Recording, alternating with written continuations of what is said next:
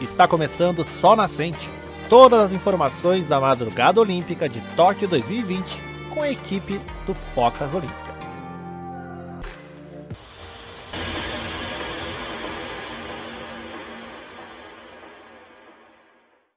Muito bom dia! E tivemos então a nossa primeira noite e madrugada olímpica. Uhul! Sobrevivemos a primeira madrugada, manhã, e a gente aqui do Rio Grande do Sul está marcando apenas um grau nesse momento, estamos gravando de manhã aqui, então bom dia, boa tarde, boa noite, não sei que horas está escutando, uhum. mas só né, para deixar marcado que foi uma madrugada fria e a gente está aqui acompanhando todos os jogos para vocês não perderem nenhum detalhe das Olimpíadas. Então a gente está com o sol nascente para te informar de tudo, né? Eu sou a Ana Clara e a gente vai direto ao assunto já com o Gabriel. Gabriel, como foi a primeira rodada do softball? Muito bem, o softball que abriu né, as Olimpíadas, foi o primeiro esporte a dar as caras nos Jogos Olímpicos de Tóquio 2020, no jogo Japão e Austrália. O jogo foi às 9 horas e o jogo acabou na regra da misericórdia. Olha só, porque se um time conseguir 7, 6 pontos a mais lá pela sexta, sétima entrada, que é o final do jogo, o jogo acaba porque o time que tá perdendo, ah, eu não vou me esforçar, digamos assim, não vou uh, queimar cartucho no jogo que eu não vou conseguir virar. Então, Uh, não, é de, não, é desistir, né? É misericórdia, como o próprio nome já diz. O jogo até começou bastante disputado, como eu tinha previsto no podcast de ontem, né? Que os dois times, o Japão, o primeiro, o segundo do, do ranking mundial e o segundo na última Copa do Mundo, e a Austrália também tem uma grande tradição. O jogo começou disputado, a Yuko Ueno, a arremessadora do Japão, teve algumas falhas, mas depois que ela pegou no tranco, só foi. Ela conseguiu sete strikeouts e a Austrália não conseguiu criar mais nada. Do outro lado, o Japão conseguiu três home runs duplos, ou seja, tinha alguém em base e alguém jogou a bola para fora do estádio, para fora da marcação do softball, marcando dois pontos, o que é um, um um feito muito, muito raro, muito forte, uh, para quem não é muito familiarizado com o beisebol. Né? Então isso já dá seis pontos, mais dois pontos que foram marcados uh, em outras jogadas. Então 8 a 1 para o Japão. O Japão é o time que eu gostei bastante dessa abertura e a Austrália é o time que me decepcionou no softball. Depois da meia-noite nós tivemos Estados Unidos e Itália. E aqui sobre os Estados Unidos a gente tem a Cat Osterman, que é uma, uma lenda lá do esporte americano, porque ela ganhou em Atenas a medalha de ouro e em Pequim ela ficou com a prata. E deu para ver porque que ela é, tem esse status lá nos Estados Unidos, porque ela fez nove strikeouts, mais que Yuki Ueno, uh, e não deixou a Itália se criar. A Itália, no máximo, teve quatro rebatedoras, que é um a mais que o mínimo, uh, e a Itália não conseguiu marcar nenhum pontinho então, a Cat Osterman foi muito bem na partida. Já o ataque dos Estados Unidos fez o básico. Ganhou de 2 a 0 apenas. Uh, não teve home run, não teve grandes, uh, grandes vislumbres técnicos. Fez ali o básico, o necessário para ganhar da Itália por 2 a 0 Estados Unidos, que também me decepcionou um pouco. Esperava muito mais do ataque dos Estados Unidos. A defesa dos Estados Unidos foi perfeita, né? Só o ataque que deixou um pouco a desejar. Fez só o básico. E para fechar a rodada, às 3 horas da manhã, a gente teve México e Canadá. O Canadá que começou com tudo, começou fazendo dois, dois pontos na primeira entrada, as duas primeiras rebatedoras conseguiram marcar corrida e depois se acalmou. Foi a mesma coisa que os Estados Unidos, né? Até criava volume, criou algumas, algumas situações, mas não conseguiu ser incisivo para marcar. Teve o, o home run da Jen Sellen na terceira rodada, na terceira entrada e ficou por isso 4 a 0 para o Canadá frente ao México. Um comentário geral dessa primeira rodada, creio que vai ficar entre Canadá, Estados Unidos e Japão. Dentre esses três, dessas três seleções vai sair, pelo, pelo menos acredito que um finalista, mas acho que os dois finalistas saem desses três, porque foram times bem fortes que eu vi nessa primeira fase, dessa primeira rodada. A Austrália, para mim, está num limbo, que fez um jogo bem abaixo, mas creio que tem sim uh, grandes chances de, de, desempenhar bem o papel. Já a Itália e o México, eu creio que correm por fora. Temos o softball hoje de noite ainda. Hoje de noite, às 9 horas, a gente tem Estados Unidos e Canadá. Olha aí, os dois times que eu falei que são bem fortes. Hoje vai ser muito legal. 9 horas, Estados Unidos e Canadá. À meia-noite, México e Japão. E às 3 horas da manhã, Itália e Austrália na próxima noite e madrugada. Muito bem?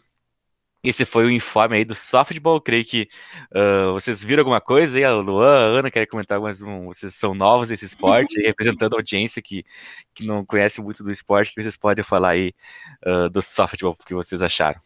Olha, eu olhei um pouco o início do primeiro e eu sou totalmente leiga, né? Tudo, tudo que eu sei eu aprendi Sim. com o Davi e eu achei assim, um jogo meio lento, né? Não sei se é porque a gente está acostumado, talvez, com o futebol, com o vôlei, que é. são jogos que têm uma, uma, tem uma fluidez diferente, forte. né? Mas eu achei divertido, assim. No, no, início eu achei meio chato, mas depois até, até foi. Não, não consegui terminar de olhar. Mas fiquei curiosa, fiquei curiosa para ver como vai ser aí os próximos jogos e baita cobertura aí do nosso amigo Gabriel de Davi. É, hoje às 9 horas vai ter Estados Unidos e Canadá, creio que vai ser um jogo mais agitado. É que a defesa dos Estados Unidos é muito forte, né? Então um jogo com as defesas fortes não tem muita rebatida, muita corrida, muita movimentação, né? É mais ali a arremessadora jogando a bola e ficando por isso mesmo, né? Tem que, tem que ah, admirar ali esse jogo mental que tem entre a arremessadora e a rebatedora. Mas agora vamos falar de Brasil.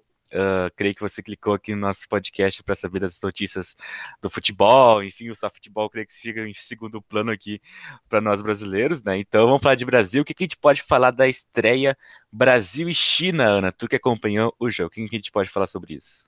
Bom, o Brasil fez uma estreia espetacular, né? Eu acredito que nem as, os torcedores mais otimistas estavam esperando aí uma goleada, né, de 5 a 0 é, o Brasil abriu, abriu o placar logo no início do jogo, os nove minutos, a Marta fez um gol, e ali estava dando tudo certo, né? O Brasil estava atacando, estava contra-atacando muito bem, a seleção chinesa não conseguia chegar na área, não chegou com perigo muitas vezes ali no primeiro tempo, teve um lance, mas estava impedido, e não conseguiu marcar a China, não conseguiu, errando muito passe ali no meio campo, até na transmissão eles comentaram que que estava bem curioso assim quanto passe estava sendo errado. Estava muito fácil para o Brasil contra-atacar. A seleção chinesa não conseguia criar.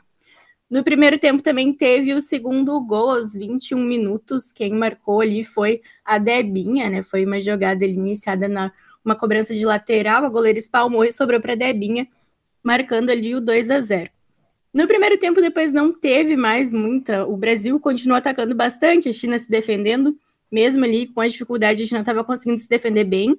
O Brasil, acho que teve, sei lá, umas 10, 9, 10 finalizações, e a China acho que teve só uma no primeiro tempo, foi, foi bem disparelho, assim, mas não teve mais nada muito, muito importante ali no primeiro tempo. O início do segundo tempo deu uma assustada para quem estava assistindo, né? A China chegou atacando com bastante força, a Bárbara, a goleira Bárbara da seleção, salvou ali vários lances, né? Para quem estava assistindo, ela fez uma baita de uma partida, mas também conseguiram segurar. Ali, quando trocou, saiu a Formiga, entrou a Andressa Alves, que deu uma mudada ali no jogo. E aí, as meninas acho que voltaram a si, deram uma acordada, porque para quem estava assistindo, deu medo ali, né? Tava 2 a 0 claro, era um, é um resultado bom, mas a gente sabe que tudo pode acontecer. Logo ali no primeiro tempo teve uma baita bobeira da defesa brasileira. A Bárbara teve que sair do gol e salvar lá na entrada da área, né? Mas aí depois melhorou a situação. A Marta marca então o terceiro gol. Quem viu esse lance é, foi inacreditável, assim. Todo mundo ali que estava assistindo, acredito que tenha pensado que a Marta ia cruzar, ela estava num ângulo muito fora e ela bate ali no cantinho do gol e marca então o terceiro gol do Brasil ficou 3 a 0 e ali eu acho que deu uma acordada, o Brasil mudou, começou a jogar diferente, a seleção da China não conseguia chegar, chegou algumas vezes, mas também não com tanto perigo, teve pênalti marcado para o Brasil ali, já se encaminhando para o final do jogo, ali pelos 36 minutos, a Andressa Alves bateu, fez o quarto, e ali acho que todo mundo pensou que estava resolvido já o negócio, tava, não precisava mais, e o Brasil continuou atacando, a China ali estava com muita dificuldade de se defender, não conseguia mais segurar o ataque brasileiro. E a Bia Zanerato marcou então o quinto gol ali no finalzinho dos 43 do segundo tempo. A juíza ainda deu três minutos de acréscimo, mas a partida estava resolvida já. E ali, ali no final do jogo quase marcaram ainda o sexto gol, né? Mas foi bem simples, foi bem fácil. Uma partida tranquila para o Brasil, tirando ali o início do segundo tempo que deu uma assustada. E deu gosto de ver ali as brasileiras jogando, né? No final, a Marta deu uma entrevista ali para a Globo, né? E falou que, que ela pediu para Andressa Alves bater o pênalti, porque não dá para segurar só nela. Falando sobre esse entrosamento, dá para ver que a seleção brasileira feminina está bem entrosada, elas jogam muito bem juntas, elas trocam passe muito bem, e é dá gosto de tu ver um jogo assim, né? Que tudo deu certo, marcaram um gol, tiveram sorte ali em alguns momentos também, quando a defesa deu uma embananada, mas deu tudo certo.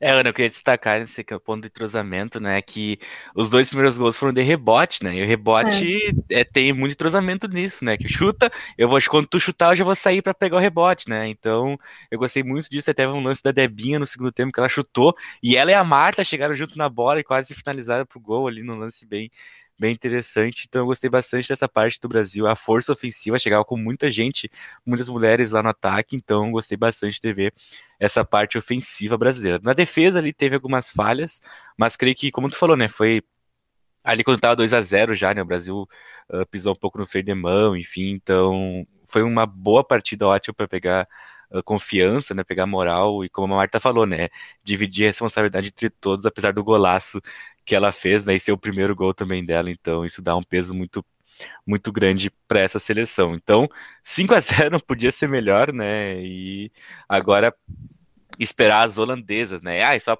na outra questão da parte física, né? Que as Olimpíadas é, é, exige demais. Eu até fiz a comparação com a Copa do Mundo. Na Copa do Mundo joga a cada cinco dias, né? E tem vários grupos aqui. Vai ter o jogo da seleção feminina, depois tem a masculina, tem um dia de folga e já volta a feminina, né? Então é dois dias de folga que elas vão ter, né? Então foi compreensível tá 2 a 0 elas se resguardarem visando já, né? Um adversário muito forte que é a Holanda. Querem falar mais alguma coisa? A gente pode passar pro, pro Luan já, Ana. Acho que podemos passar. Vai lá, Luan. Então, Luan acompanhou também futebol feminino, mas duas concorrentes né, ao título, duas fortes seleções. Estados Unidos e Suécia se enfrentaram. Como é que foi esse jogo aí, Luan? Muito bem, Gabriel. Então, eu, eu vi esse jogo então dos Estados Unidos com a Suécia. A gente até falava no programa de ontem aquela expectativa que seria um grande jogo, né? Seria um jogo equilibrado, seria um jogo pegado, seria um jogo bonito de se ver. E até um, a gente podia apontar um favoritismo para a equipe dos Estados Unidos, né? Por ter todo o histórico que ela tem, ser atual campeã mundial, ser tetracampeã olímpica. E quem viu o jogo, viu logo de cara, parece que os Estados Unidos, o primeiro tempo, os Estados Unidos praticamente não apareceu. Para não dizer que não teve nenhuma chance no primeiro tempo do jogo, foi três chances que teve, sabe aquelas, aquele chuveirinho na área, duas vezes assim, tentando um gol, e os Estados Unidos não se encontrava. Você chegava ver, não reconhecia, parecia os Estados Unidos não lembrava em nada aquelas, aquele futebol de aquele futebol bonito, aquele futebol que vai para frente e se impõe para um, vai começa o jogo, né, o jogo propositivo, né? Mas foi, foi muito irreconhecível a, a, a, equipe dos Estados Unidos. A Suécia, ao contrário, já nos primeiros segundos já mostrava que queria ganhar. E para quem viu o jogo no modo geral, ficou até barato esse resultado. Hum. Por Estados Unidos por perder por 3 a 0. Porque da forma que a Suécia, a Suécia em nenhum momento, para não dizer, ali nos 30 minutos do segundo tempo, a Suécia começou a dar uma puxadinha de freio porque não tinha mais o que fazer, né? Já, a vitória já estava garantida, para que correr o risco, né, de ou se contusir, contusir, contundir e tal. Então, o resultado já estava feito. E destaque também, primeiro, foi para o intervalo, né, por 1 a 0 a equipe do, da, da Suécia, e com o gol, eu, olha, agora eu vou sofrer porque o nome é complicado de falar, é Black Stanions. A Black Stanions, ela abriu o placar, ali no comecinho, na metade do, do, do, primeiro, do primeiro tempo, e levou isso 1 a 0 para o intervalo. Aí no intervalo, o que, a gente espera, obviamente, que a equipe dos Estados Unidos tentasse mexer na partida ali, mexer no, no esquema do time, para conseguir, pelo menos, buscar o empate, né? E no começo do segundo tempo, até ali, os cinco minutinhos, a gente até viu que parecia os Estados Unidos, parecia que ia mudar um pouco a, a forma de jogo, mas logo, logo ali aos 10, pouquinho depois dos 10 minutos, de novo a Black Stainers, ela fez o segundo gol na partida e já deu aquela maior tranquilidade uh, para os Estados, para a equipe da Suécia. Depois a gente foi vendo mais para frente os Estados Unidos, quando os Estados Unidos realmente começou a dar algum certo alguns, levar um certo perigo né, para a equipe da Suécia, com duas boas jogadas, uma da, da. Deixa eu até puxar aqui que eu puxei o nome dela, da, da Morgan. Ela ali, no, logo depois do gol, do segundo gol da Suécia, ela teve um bom. recebeu um bom cruzamento da Hertz uh, na área, e, mas não conseguiu finalizar bem. Na verdade, a finalização dos Estados Unidos, se a gente for levar em conta, foi bem ruim. Pouquíssimas finalizações uh, nessa partida. E aí, tudo estava se desenhando para esse 1 2 a 0 e tal. Aí na, no finalzinho do jogo, a Suécia consegue, faz o seu terceiro gol, né, com a Hurtig, que sabe quem que ela substituiu? A Black Stenius. A Black Stenius fez dois gols, saiu, e a Hurtig entrou no lugar dela. Acho que elas devem ter se falado assim, ó, vai lá e faz mais um. Tá tranquilo. Muito bem. E aí fez esse 3 a 0 e até a narração do jogo que eu estava assistindo, pelo Sport TV, até com o Jader Rocha, eles mesmos não conseguiam entender, sabe, que o que, que acontecia com os Estados Unidos que elas não se encontravam. É, é aquela história assim daquele dia, é aquele dia com o time, o time pode ser muito bom, mas acontece ali no, sabe aquele dia que nada dá certo. Esse foi o jogo hoje dos Estados Unidos, sabe? Claro que isso é bom para quem? Para os adversários dos Estados Unidos, né?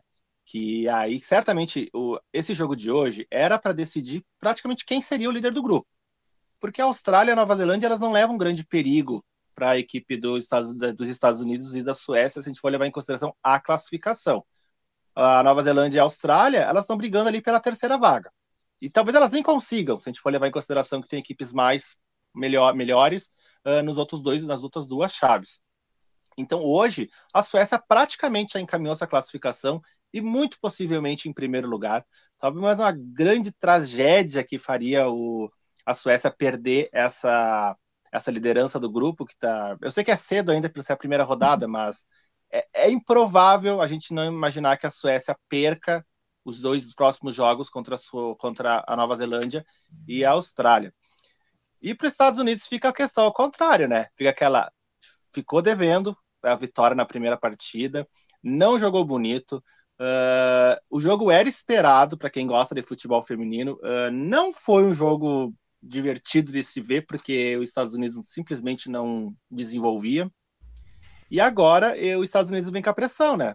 De agora ter que ir para os dois resultados seguintes, conseguir bom, tiver na obrigação de vencer, né? Os dois próximos jogos.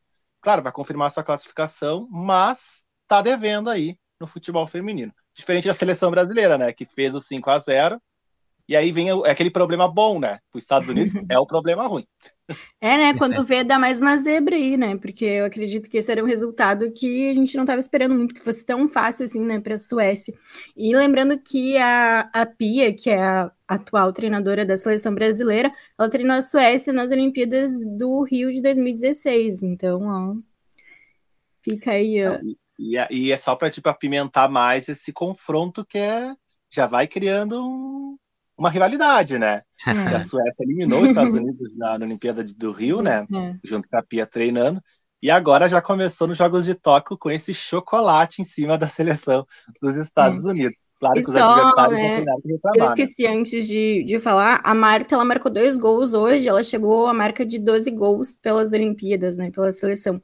A única jogadora que tem mais gols, acredito que seja a Cristiane, que não foi convocada para as Olimpíadas, então a Marta está aí, né? Pode, pode bater um recorde aí nas Olimpíadas de Tóquio. Ela que já é, né, a maior artilheira em Copas do Mundo, né? É. Agora pode garantir o título das Olimpíadas também. Olha só que legal, né? A maior artilheira das Olimpíadas, quem sabe, né, com a medalhinha dourada no peito, mas vamos, vamos aos poucos, né? O próximo confronto é contra a Holanda, que a gente está gravando aqui um pouquinho antes do jogo da Holanda, tem Holanda e Zâmbia pelo grupo do Brasil, né? O outro jogo do futebol feminino foi Grã-Bretanha 2 contra 0 para o Chile no grupo E, e no momento que a gente está gravando, está Canadá 1, 0 para o Japão nesse grupo E também. Ainda tem Austrália e Nova Zelândia daqui a pouquinho, 8 e meia também pelo grupo F. Mas todos esses resultados você vai ficar sabendo pelo, pelos focas olímpicas aí, pelos nossos perfis no, no Twitter, no Instagram, enfim, uh, todas essas mídias que a gente tem atualizado. Mas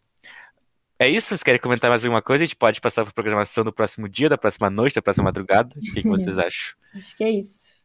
Muito bem, como eu falei, né? Vai ter o softball, tem Estados Unidos e Canadá, que para mim é o grande jogo da noite aí, às 9 horas. Meia-noite tem México e Japão. E às 3 horas tem Itália e Austrália. Aí vai começar o futebol masculino. Às 4 e meia nós temos Egito e Espanha. Às 5, México e França. Às 5 também Nova Zelândia e Coreia do Sul. Às 5 e meia Costa do Marfim, que a Arábia Saudita se joga do grupo do Brasil. Às 7 e meia Argentina contra a Austrália, às 8 Japão e África do Sul, às 8 também Honduras e Romênia, e às 8 e meia o jogo do Brasil contra a Alemanha, né? A reedição da última final uh, olímpica, né? A reedição da semifinal da Copa 2014, da final da Copa 2002. Já então... começamos um jogão aí. É, então passei a provável escalação do Brasil aí. Alguém pode passar pra gente?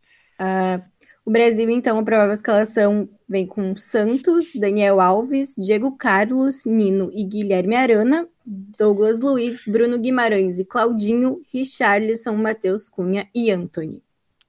Muito bem, eu particularmente não deposito muitas esperanças, talvez, nesse time, porque pelos amistosos que teve, ali é o próprio amistoso último contra os, os Emirados Árabes, me assustou até, sabe? Tá, foi 5 a 2 Gabriel. Tava 5 a 2 tava 2 a 1 até os 30 minutos do segundo tempo, com erros graves defensivos. Uh, placar, e... É o placar que engana. É, porque daí o time já tava o time, terceiro time da, do, do Emirados Árabes, o terceiro time do Brasil, daí faz lá três gols e vira o placar e fica aí, né? Quatro, quatro gols, né? Fica 5 a 2 Mas enfim, é, é um parece time que... que que tá faltando um pouco de entrosamento, né, na, na, com, solução é, com, com, certeza, porque cria, tem peças legais, tem peças interessantes, cria bastante, mas quando chega lá do terceiro terço do campo, lá quando chega no, na finaleira, não consegue finalizar, não consegue criar o, o famoso último toque, o penúltimo toque. Não encontro muito nessa seleção. Claro, posso queimar minha língua, você pode ganhar de 7 a 1 pode ganhar de 7 a 1 da Alemanha amanhã, mas tem nomes interessantes que eu falei, o Claudinho, que foi o melhor jogador do Campeonato Brasileiro do ano passado, o Matheus Cunha, jogador que eu gosto bastante, o próprio Richardson, né, que joga no Everton, o Bruno Guimarães, né, que jogava muito no Atlético Paranaense, estava lá no Lyon, o goleiro Santos também, que era do Atlético Paranaense, né, tem o Daniel Alves, que é a a experiência do time, né? Mas ali a dupla de zaga me preocupa um pouco, digo Carlos e o Nino. Uh, mas vamos ver aí, Brasil e Alemanha, né? Como é que vai ser esse jogo aí? Não quero, só estou fazendo um comentário aqui, né? Do que eu vi no, nos últimos jogos e a minha preocupação aí com a seleção olímpica masculina. Muito bem, então esse foi o episódio de hoje do Focas Olímpicas. A gente volta amanhã com as informações da próxima noite e madrugada. A gente sempre lembra para você, né, que acompanha a gente, siga lá sempre, arroba Focas Olímpicas no TikTok, no Twitter, no Instagram, que a gente sempre vai estar tá atualizando as informações para vocês, pessoal. Muita saúde para ti e para tua família. Até amanhã. Tchau, tchau. Tchau. Tchau.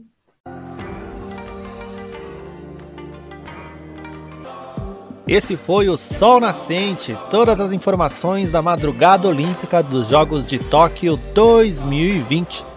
Siga a gente em todas as nossas redes sociais, tudo arroba Focas Olímpicas. Até o próximo programa.